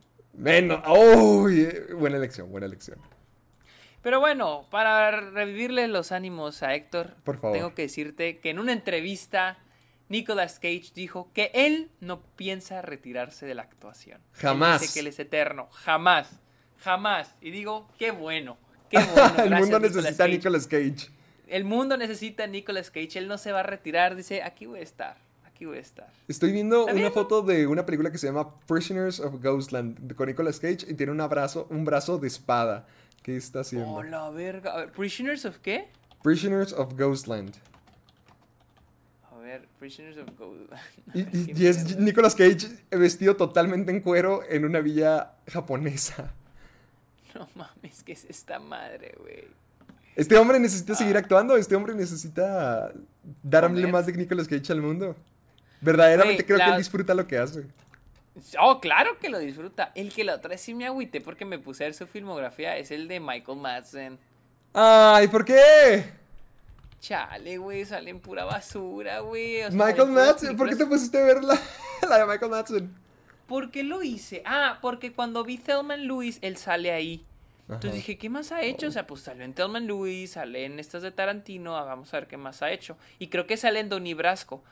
Eh, entonces me puse a buscar y, oh, no. Y luego dije, bueno, quiero ver, me entró la curiosidad si su carrera medio revivió con The Hateful Eight. Y al parecer no, no revivió puro pedo. Sí, no, ahí tiene un friego de películas de postproducción, pero ninguna así que digas, ah, mira, es esto tan famoso, tan conocido como que... Y no, y todo lo que he hecho es, oh, se ve que está horrible. Oh, no, no, no. Ay, no, mi señor rubio. Pero bueno, vamos No, con la ¿qué- penúltima. ¿Qué, crees que... ¿Cómo crees que sea la vida para los actores que no lo logran? Para, por ejemplo, Michael Madsen, que sí fue muy conocido y ahorita ya es como que ah, X. No, no sé, no, O sea, no, no debe es ser... que. ¿Se creo crees que, lo siguen haciendo sea- por el amor? Es que era lo que decíamos con Val Kilmer. O sea, creo que Michael Madsen no está tan al nivel como lo estuvo Mal- Val Kilmer. O John Travolta. O sea. Es que a veces es como un jale. O sea, a veces tienes que agarrar lo que te dé comer. Lo que te paguen y te dé comer. Sí. Y, y, eh, tal vez nosotros como audiencia lo vemos como que, ah, no mames, this, es this people larger than life, ¿no? Lo que decíamos, la frase Sí, esta, más grande que la vida, es que en español suena bien raro, más grande que la vida. Pero tal vez de cuando estás en su mentalidad es no como que, ah, necesito dinero, necesito salir en algún papel. No es tanto de que, ah, sí, por el arte, como lo veía Val Kilmer. Pero, no sé. Y como estamos acostumbrados a que, ah, actor a celebridad. A actor tiene que ser millonario, le tiene que ir Sí, bien. es- Tiene que ser una estrella. Y a veces, pues, no, no funciona así. Por ejemplo, Pero- cuando- cuando- sí. Pero ves las películas de este cabrón y dices, no mames, güey. que no tenías que elegir eso tampoco. Sí, ajá, ajá, no es de a huevo actuar. Bueno, es que si, te- si, tien- si necesitas dinero, pues es que actuar, güey. Es que, la, por ejemplo, yo cuando fui a la premiere de It a Los Ángeles, me tocó estar en las mesas donde yo estaba sentado, estaba enseguida del, del actor que interpretó al doctor Kinney, al farmacéuta del, de la... ¿Sí te acuerdas de la película? Ajá, La que estaba enamorado de Beverly. sí. Yo estaba enseguida de él y estaba toda su familia con él en la premiere, estaba su esposa, sus hijos y me, o sea, sí me puse a pensar como que, vaya, o sea, él, él es un actor, un working actor, no, no es que sea famoso, sino él trabaja porque le gusta actuar, porque eso es lo que se quiere dedicarse y me, me pregunto cómo es la vida para esos actores que no son famosos, sino los que comúnmente ves su cara una y otra vez, que, pero que no reconoces su nombre nunca y puedas decir como que, ah, es tipo, sino el que siempre está ahí. Sí, o sea, y, y- e incluso gente que se dedica a hacer extras. O sea, nada más extra. ¿Me entiendes? O sea, es que en, en el mundo del cine, en la industria, hay gente que uno creerá que todos quieren ser directores, ¿no? O directores de fotografía, cuando no. Hay gente que toda la vida se dedica a ser gaffer, a ser electricista, a ser carpintero para producción de sets, este, extras. O sea, esos... Porque a veces uno asocia el cine con el glamour, ¿no? Y todos Sí. son famosos y todos quieren ser famosos cuando en realidad no. O sea, hay, hay, hay cientos de personas detrás de una película y a veces esas personas no buscan más que, o sea, ganar, ganarse la vida en un ambiente que les gusta. No esperan ser famosos o populares o no, o sea, simplemente eh, les gusta el ambiente del cine y hacen agarran un jale del cine, pro- asistente de producción, asistente director, este, etcétera, etcétera. Entonces, pues, creo que es algo que a veces las audiencias ignoramos. Y bueno, algo que no podemos ignorar es que hace unos días fueron los Emmys, señor. Ya tenemos ayer, ayer se... Ayer, ay, sí es cierto. Ay, ayer fue domingo. Ay. Sí, ah, estoy un poco... No sigo los semis, güey, la neta no sigo los... No me, no me... Pero como que al mismo tiempo es de que, verga, ¿por qué no... ¿Por qué no, no, ¿por qué no ganó este? ¿Por qué no ganó el otro? Pero mira, aquí tenemos ya los Vamos ganadores, los vamos a anunciar rápido. Vamos a verlos. A ver, ¿cuál, a cuáles he visto? Tenemos Mejor Actriz en una serie limitada, serie o televisión. La gana... Ah, no, mentira. La, el Mejor Actor en una actor. serie, en una miniserie o película. El ganador fue Ewan McGregor en Halston. ¿Viste Halston? No. No, de, toda- Tío. de la lista nomás vi los de Hamilton y no sabía que era Leslie Odom Jr. y también a Paul Bettany por WandaVision. Sí, y este. Ah, y, y Hugh Grant por The Undoing. He visto que ese. He visto que este está buena excepto el final. He oído mucha gente divida por el final. Eh, no he visto a Ewan McGregor en Halston, pero pues bien por él. Y te sigues rehusando a ver Hamilton. Ah, es que la quiero ver en vivo, pero ya ni sé cuándo voy a ir. Yo creo que ya te la puedes echar. Ya quién sabe cuándo van a volver a abrir eso. Sí, exacto. Sí, ya Y échatelo. luego te- tenemos mejor actriz en una miniserie o película para la televisión. La ganadora fue Kate Winslet por Mayor of Easttown. Le quitó el premio a Anya Taylor Joy. ¿Era la favorita para ganar? Creo que sí, porque ella había estado ganando todo, o sea, ella había estado ganando de que todo. Y luego la, la segunda, la segunda serán Kate Winslet y Micaela Coel por I May Destroy You, pero al bien. parecer. Kate Winslet fue la que se llevó el premio esa noche. Luego tenemos mejor actor de reparto, reparto de una miniserie o película. El ganador fue Evan Peters en Mayor of Easttown. Sigo sin ver Mary Ah. Houston. Escuché gente muy dividida. ¿Tú la viste? Sí la vi, no me gustó. no me Ándale, gustó. había O sea, escuchado gente que no le había gustado. Me, me sorprende qué tan ignoradas fueron Small Axes de Steve McQueen y The Underground Railroad, la cual es mil veces mejor que Mayor of Easttown. Las actuaciones en esa película son mil veces mejores que Evan Peters. Evan Peters es un muy buen actor y en Mayor of Easttown es, es una buena actuación. Pero no era Pero ganador. nada comparable con, con el trabajo de, de- de- que hay en, en Small Access y de Underground Railroad. O sea, por eso, por eso estoy decepcionado. Digo, güey, no mames. o sea, por si no me lo tomo en serio, menos ahora. Pero bueno. ¿Qué otra Y hubo? luego tenemos mejor actriz en una película o miniserie o película para la televisión. La ganadora fue Julian Nicholson por Mayor of Easttown. Eso sí te digo que sí fue una actuación muy chingona. Esa sí fue una muy Sí, sí, buena ganadora. actuación. La Sí, es la un- ganadora. es que la única que reconozco es Catherine Hand de WandaVision y no, no, no se me hace que, que debería de haber estado nominada. ¿Sí? Y luego tenemos muchos de Hamilton, Hamilton, no hubo más, que no hubo más. The Queen's Gambit. Luego tenemos mejor actor en una serie de comedia. El ganador fue Jason Sudeikis por Ted Lasso. He oído cosas muy buenas de Ted Lasso. Todo el mundo ama Creo- Ted Lasso. Sí está buena. No, no, ¿nunca la has dado? No, no la he visto. He visto fragmentitos que salen en Twitter, pero nunca la he visto. Y he oído que sí está muy chida. Mm, ok, ok. Y luego tenemos mejor actriz en una comedia, eh, en una serie de comedia, Jean Smart por Hacks. No sé cuál es esa. No, ni idea. No ¿Sabes tengo cu- ni yo, bueno. Y luego tenemos actor, mejor actor de reparto de una serie de comedia, Brett Goldstein por Ted Lasso. Es muy y popular luego- Ted Lasso. Dicen que Sí, por... ¿no? Y luego tenemos Ve- ve, todos actriz estos de tres reparto. nominados. No, cuatro nominados por Ted Lasso en esa categoría. Ah, no mames. Es, es la, es el The Crown de las películas de, las series de comedia. Porque... Y luego tenemos mejor actriz de reparto de una serie de comedia, otra vez para Ted Lasso, Hannah. Weddingham. Como que sí vale la pena echarle un ojo, ¿eh?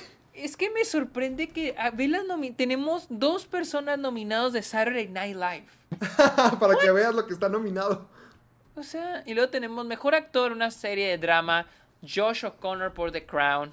Eh, aquí eh, The Crown arrasó porque luego tenemos Outstanding, eh, mejor actriz, eh, protagonista en una, en una serie de drama, Olivia Colman por The Crown.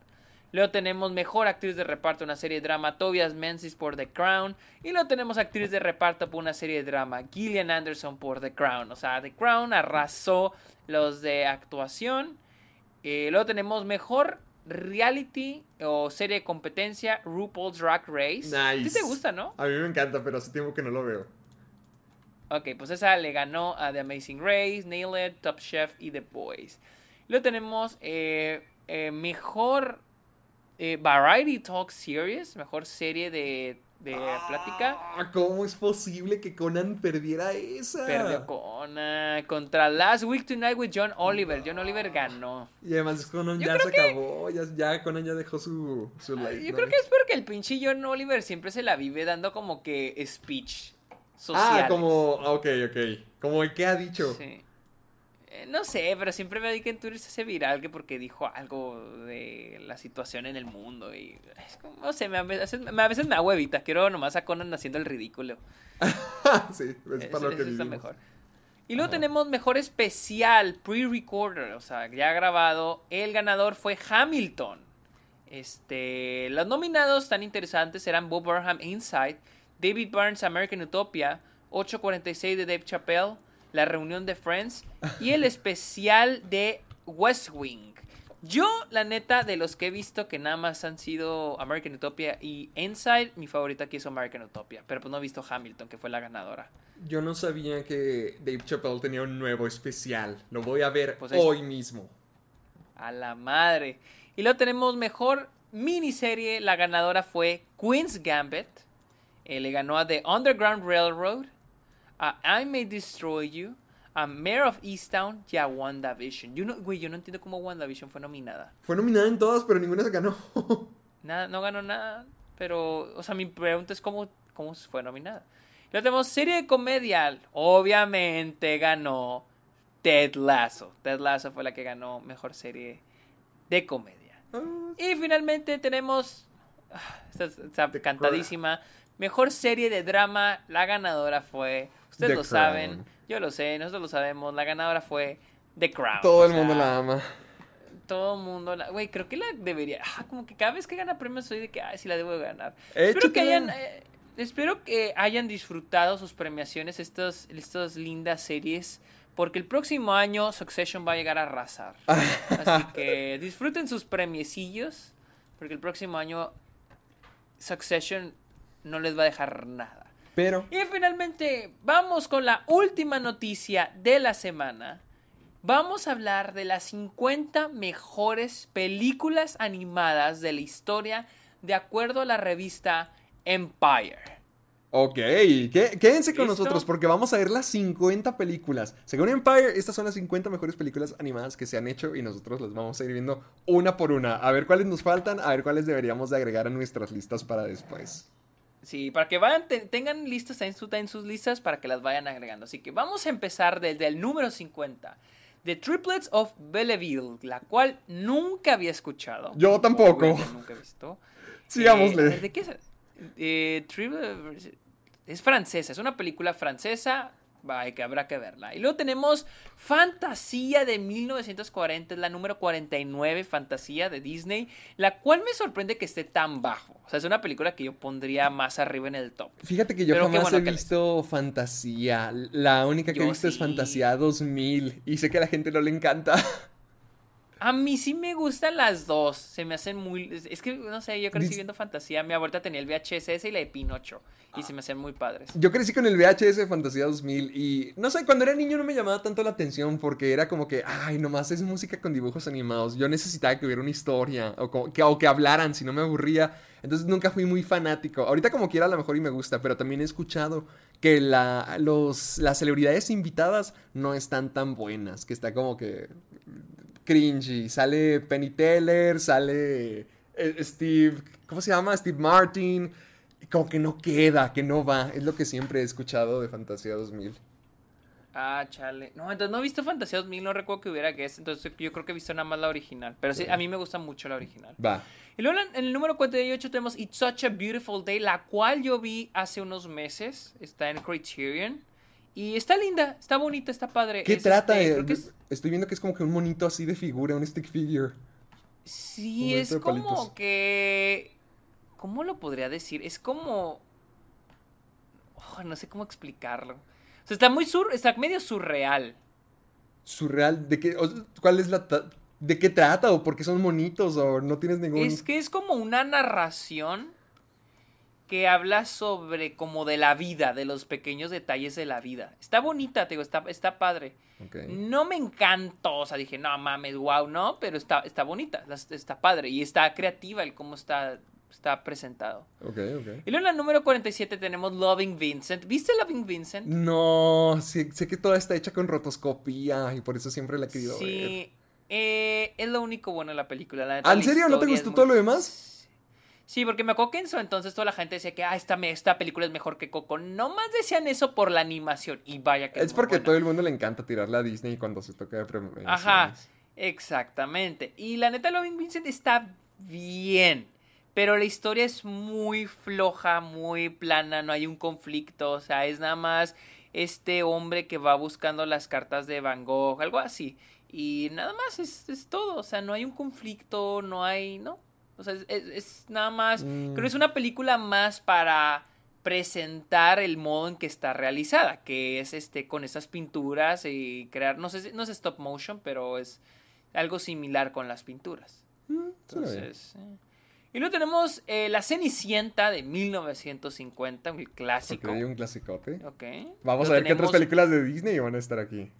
Tenemos el 45, tenemos Cómo entrenar a tu dragón. Siento que está... un- Nunca la he visto, pero por el amor que he escuchado que la gente le tiene a esta película, siento que está un poco baja también. Está padre, pero yo prefiero la secuela. Se me hace un poquito ya más fuera de, de la clásica historia de tú en contra de tu papá porque son diferentes, pero realmente quieres lo mejor para ti.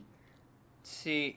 Y luego en la 44 tenemos Blancanieves, la cual yo detesto. Yo detesto Blancanieves. No me gusta nada de nada de Blancanieves. Me acuerdo que estaba muy lenta cuando la pasaban por Disney Channel. Oh, y luego a mí me da hueva. El personaje es muy de hueva. O sea, no hace nada. Dale chance, nada. es la primera, es donde todo se originó. Estaban agarrándole en la onda. Es Y clásica, luego es esto clásica. me parece muy ofensivo. ¡Ay! Número ¡Oh! 43, ¡No! Shrek. ¡No! Este debió haber sido top 10. Cambió todo. Este Cambió cuando se empezó a hacer la 10. sátira a los chistes, a, a los cuentos de hadas. No, muy mal. Muy mal. No puedo creer, 43 está Shrek, muy, mal, alto. Shrek. La verdad no se merece baja. estar ahí. Muy, muy baja. O sea, muy alto en la lista. Entonces, no, no, no, no. O no, sea, no. lo más triste es de que a partir de ahora voy a empezar a comparar las películas que vienen con Shrek. Por ejemplo, el número 42 es The Mitchells vs. The Machines. ¿En serio? Mm, Esta película no le llega a los talones a Shrek. No, no, no, no, no, no, no, no, no. O sea, está muy buena y no me molestaría que estuviera en esta lista. Hasta incluso 42, pues está bien, acaba de salir. Pero decir que es mejor que Shrek, nah. Yo, yo siento que Para nada. están valorando muy poco a mi ogro. Sí, no. Y luego en la 41 tenemos La tumba de las luciérnagas de Estudio Ghibli, la cual se está bien, está muy buena. Está bastante buena. No la he visto, pero he escuchado que es la película más triste de todo el universo. Está bien sad, güey, está bien. ¿Sí? ¿Tú sí te lastimó? Sí, es que sí está triste, güey. O sea, sí está bien sad. Cuando la vi está sad. Esa la tengo en Blu-ray y sí, sí te agüitas. Ay. Y luego tenemos en la número 40 Waltz with Bashir, que este, creo que es una película de inmigrantes. No la he visto y la quiero ver, la tengo en lista para verla esta semana. He oído que está muy buena, creo que es un documental, pero pues no, no, no sé más Sí, sobre esta película. Yo tampoco. Luego tenemos The Lego Movie, la cual siempre he querido ver y no he visto. Jejeje. Ay, es, ah, es que no voy a poder dejar ir el hecho de que Shrek esté por debajo de todas esas. Pero The Lego Yo- Movie sí está muy buena. Eh, creo que nadie le tenía Ay, confianza no. cuando iba a salir por primera vez. Ay, no, no, no, no. ¿Qué? No, no. Número 38, Tangled, Enredado. ¿Qué? No, está buena. Enredados está buena. Sí, pero mejor, mejor que mejor que la, la, la tumba de las luciérnagas. No sé, Mejor que no me- Lego Movie. Mejor que Lego Movie, sí, a mí me gusta Mejor que más. Shrek. Eso sí, no, es, es que Shrek debería estar más arriba. Yo no estoy en contra de que Tangled esté aquí, sino Shrek debería estar en, la- en el top 10 tan siquiera. Pero en realidad me gusta. Creo que es una buena película para estar aquí. Rapunzel Sí, es mi buena, segunda o sea, sí princesa favorita. Sí está buena, me acuerdo que a mí sí me divertía. Y la volví a ver y me divertía. Sí, sí está padre. Y además no tuvo el mejor. último verdadero villano de Disney, la mamá Gothel. Ah, sí, sí, cierto.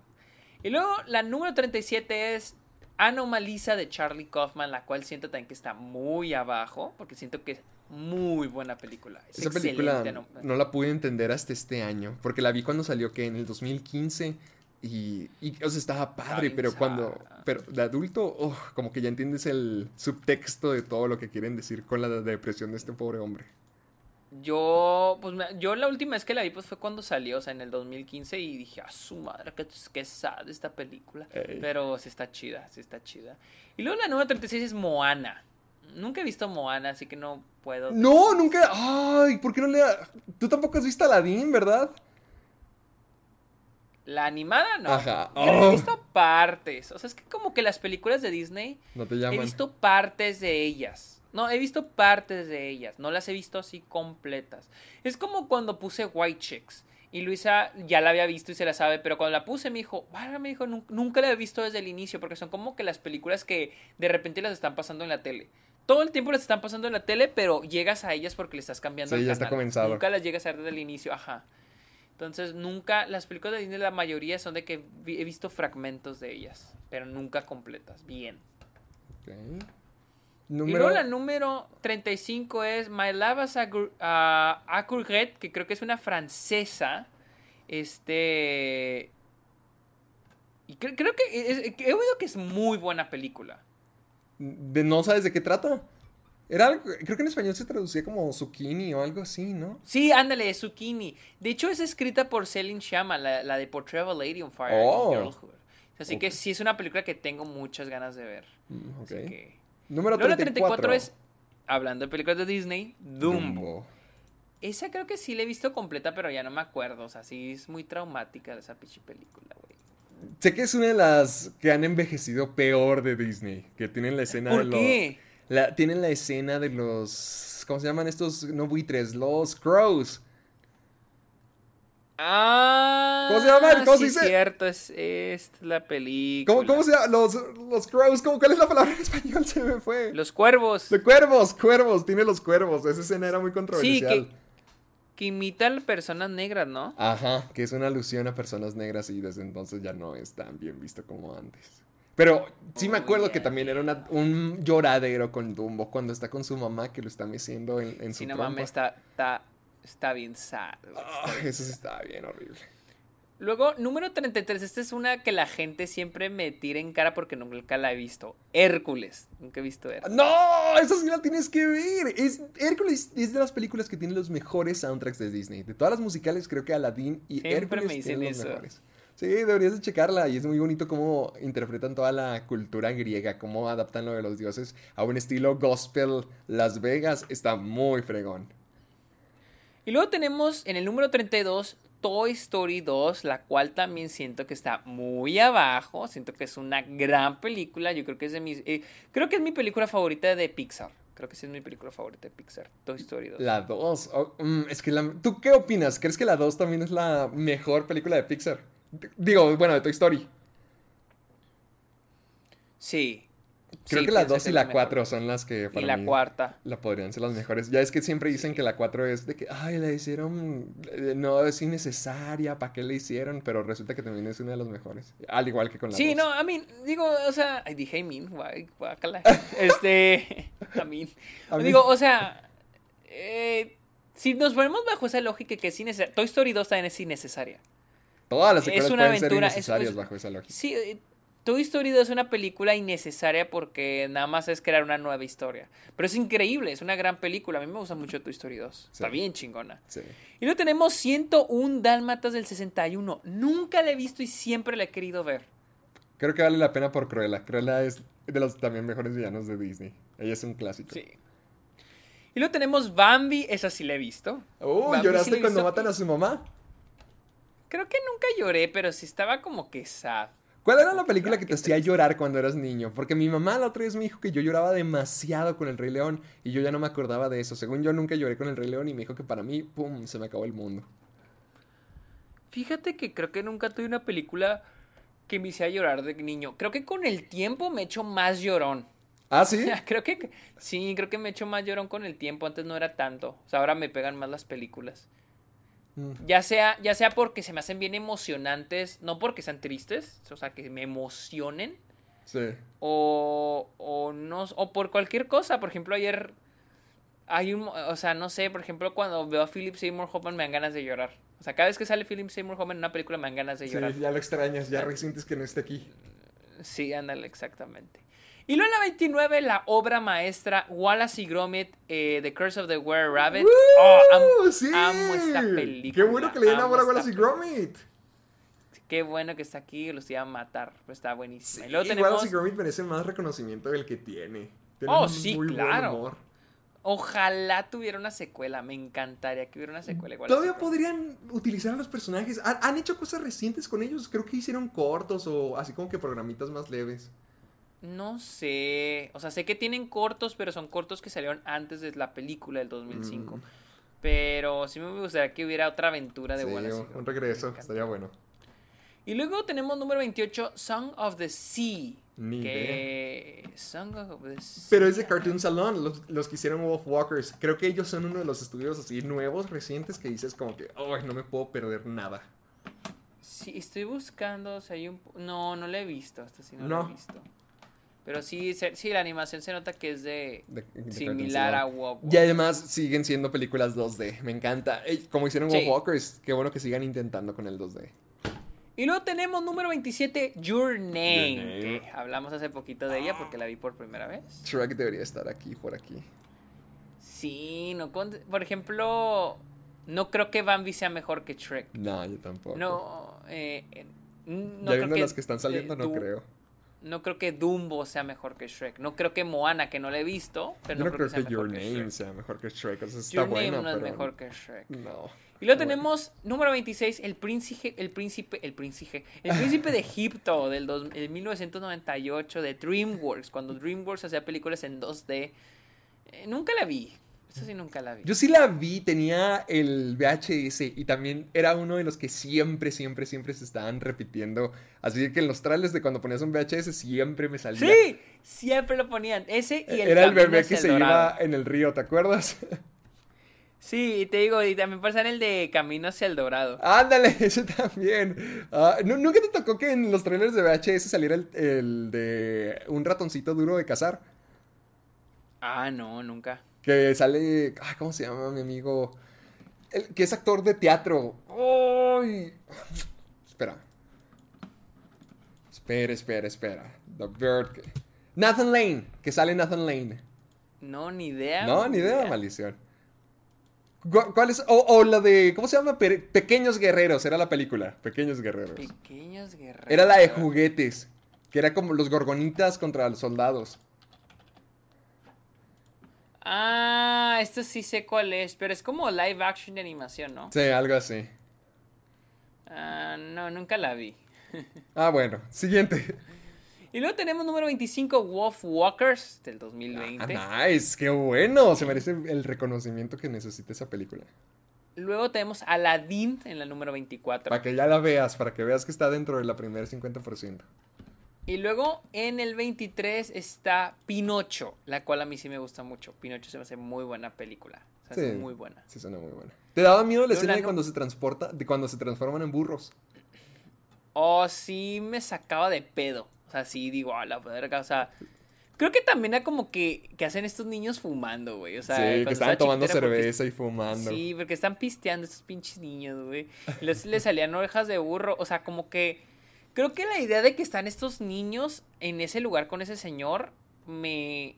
Era lo que me atemorizaba más que el que le salían este, orejas de burro.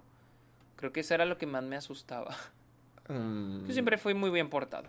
Y luego, en el número 22 tenemos a Coco del 2017. Excelente.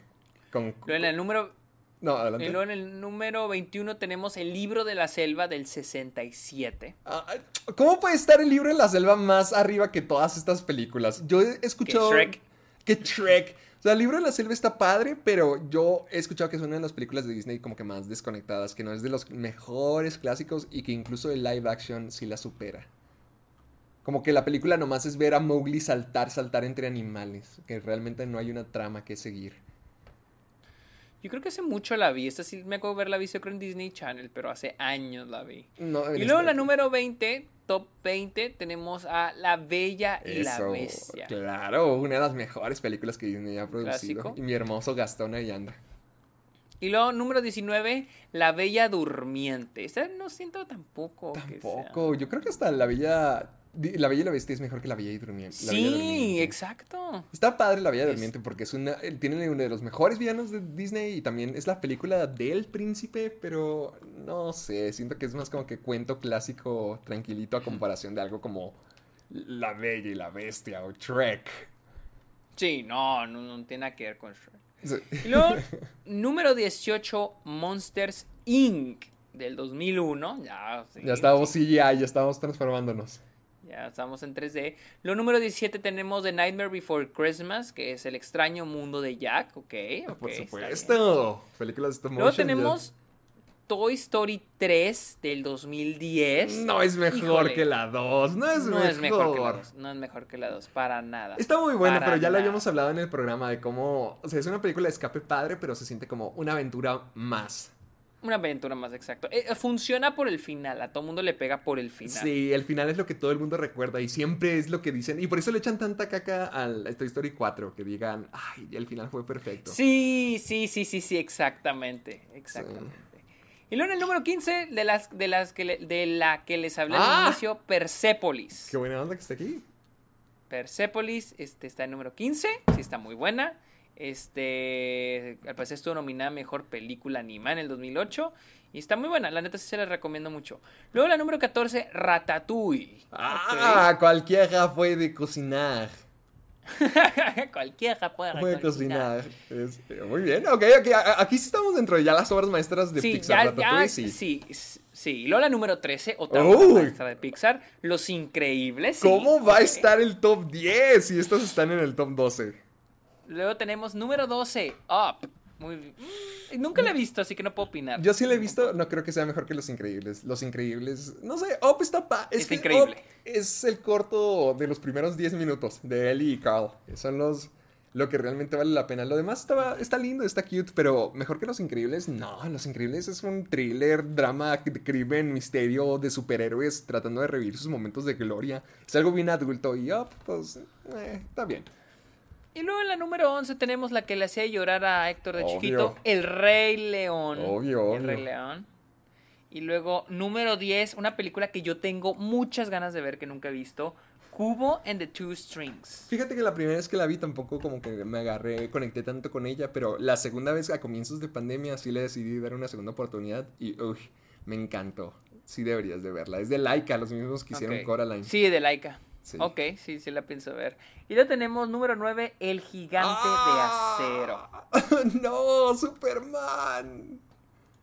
Y luego en número 8, al fin, otro anime, Akira. Ah, Akira. Este, al fin. ¿Sí me lo has visto? dejando Sí la he visto, de hecho la vi en... en- Curiosamente hicieron un ciclo de cine japonés en, en el Cinemex de Delicias y pasaron a Akira hace años, hace años. Y pude verla en, en Cinemex.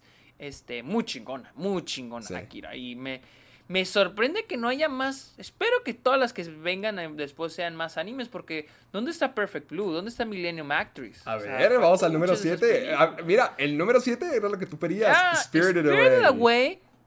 Yo honestamente pienso que Spirited Away es la mejor película animada de todos los tiempos. Ah, ¿de todos los tiempos? Para mí sí es la mejor película animada de todos los tiempos, Spirited Away. Ok. Pero vamos a ver, espero que me sorprendan con las otras seis, a ver si es cierto. Número 6, Inside Out. Sí es una gran película, pero sigo prefiriendo Spirited Away. Spirited Away. Sí, Inside Out sí es muy buena. Y es de Inside lo Out. mejor de Pixar. Sí, es mi película favorita de Pixar. Es lo que te enseña el valor emocional. Así que, totalmente. Y luego tenemos número 5, Mi vecino Totoro. Ok, no me molesta. Sé que siempre ha habido esta discusión de cuál es mejor entre Spirit Away y My Neighbor Pienso que Totoro. Spirit Está Away bien. es mucho mejor. Sí, sí, a mí también me gusta más. Y lo número 4, Wally. A mí me encantó Wally el año pasado que la vi por primera vez, pero no cre no la pondría, creo que ni siquiera la pondría en un top Tan 10 de alto. películas animadas. Sí. no, está muy alto. Y luego tenemos Princesa Mononoke, el número 3, Princesa Mononoke de Studio, Studio Ghibli. Ok, interesante elección, no me molesta, es una excelente eh, este, elección. Número 2, Toy Story. La primera 1, de Toy ahora sí. Story. Todas las películas de Toy Story estuvieron aquí, menos la 1. Digo, menos, la Menos 4. cuarta. Sí. No me, me, me parece bien la elección de Toy Story aquí, porque siento que Toy Story fue una revolución. Sí, La pues fue la primera en- película CGI. Sí, y era la cosa de que la otra estaba leyendo. Estaba leyendo para mi clase de guion esta idea de la, la, la, la cosa de hacer personajes, ¿no? Sí. Por lo general los personajes son humanos. ¿Por qué? Porque son los que mueven la... e- e- Es la parte... Un personaje es la parte humana de una historia. Entonces, ¿qué pasa cuando no tienes humanos? Y ese era el, el mayor desafío de Pixar, porque Pixar no podía tener humanos, sus, sus diseños o la tecnología que había en ese entonces no le permitía tener humanos en sus películas. Por eso los humanos cuando salen en las películas de Pixar tienden a ser muy poquito, muy poquito. Entonces hicieron películas donde los personajes eran no humanos. Tenemos Monster Inc. Tenemos Toy Story. Ah, sí. Tenemos Ah, Cars. es cierto, tenemos es cierto, ellos empezaron porque esa su moda. tecnología no le permitía el cabello, la Mm. piel. O sea, hasta que, bueno, ya eh, para Monster Inc. ya les alcanzó la tecnología para el cabello. Pero uno de los desafíos es cómo hacer humano algo que no es humano. Y lo lograron, o sea, y creo que Toy Story fue algo muy revolucionario Sí, para toda la para la industria. industria. Sí. Y luego, Número número, uno. uno, wow. Ah, ¡Ay! ¡Ay! No me esperaba. Ah, ya se me oh, había wow, o sea, no me molesta, No. porque es una gran película, pero, pero no creo que es sea la la, que mejor. piensas como la número uno. La primera que tiene aquí Empire es Spider-Man Into the Spider-Verse, la cual considero una gran película. Pero para Pero decir es la ni en- mejor, no sé. No, o sea, te pondría número uno Toy Story por lo que te acabo de- por los argumentos que te acabo de dar. Eh, pondría Spirited Away, es que- pondría Akira. Ponle- por ejemplo, con lo que acabas de decir de cómo cambió la industria de la animación, eso es lo que hizo Toy Story, pero yo siento que Into the Spider-Verse ha sido como que la que más lo ha sabido aprovechar, como que la que ya rompió y abrió las puertas para decir, ah, el CGI no siempre tiene que lucir igual.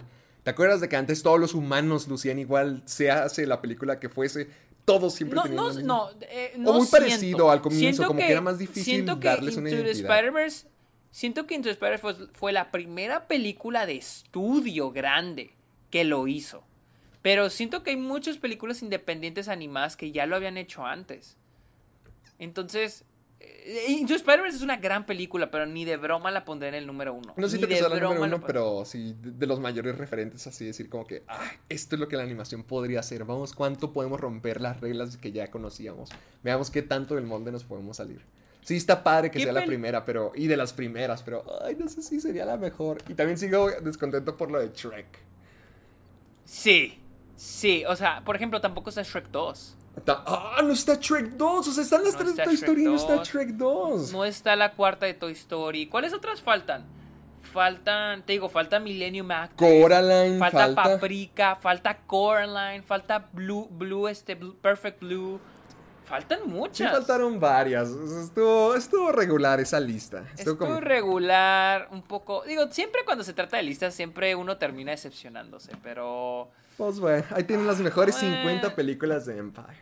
Según Empire, no Según Empire. Héctor y Sergio. Sí, no, según Empire, porque estamos descontentos. Pero bueno, ¿dónde te seguimos, Héctor? Me pueden encontrar en YouTube como Caja de Películas y me pueden encontrar en Facebook y Twitter como Caja de Películas también y en Instagram como Soy Héctor Portillo. A ti, amiguito, ¿dónde te podemos seguir? Yo estoy en TikTok, Twitter, Instagram y en Twitch como arroba el Sergio Muñoz. También estoy en Letterboxd como Sergio Muñoz Esquer. Y también estoy, tengo mi podcast, está ok, el cual lo pueden escuchar en Spotify y Apple Podcast. Y recuerden escuchar este, el Club de los Amargados en Spotify, Apple Podcast y todas las plataformas de, de, de- de podcast que usen. También recuerda usar el hashtag Soy Amargado para todo lo que nos quieran compartir, todo lo que nos quieran preguntar, todo lo que nos quieran decir en redes sociales. Hashtag Soy Amargado. Así que vámonos pues. Me duele la garganta. Me está doliendo. Ay, güey, no he comido tampoco. Vámonos. Bye. Bye.